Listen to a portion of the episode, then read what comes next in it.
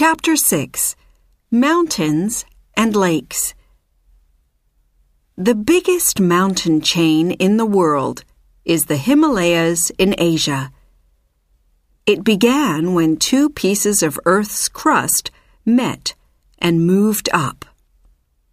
They began to move about 50 million years ago, and they are moving now, very slowly.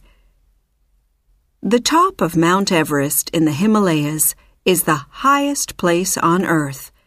It's about nine kilometers above the ocean. Everest is very big, and it's getting bigger. The top of Everest goes up about five millimeters every year because Earth's crust is moving all the time. Near high mountains, there are often deep lakes. The deepest lake in the world is Lake Baikal in Russia.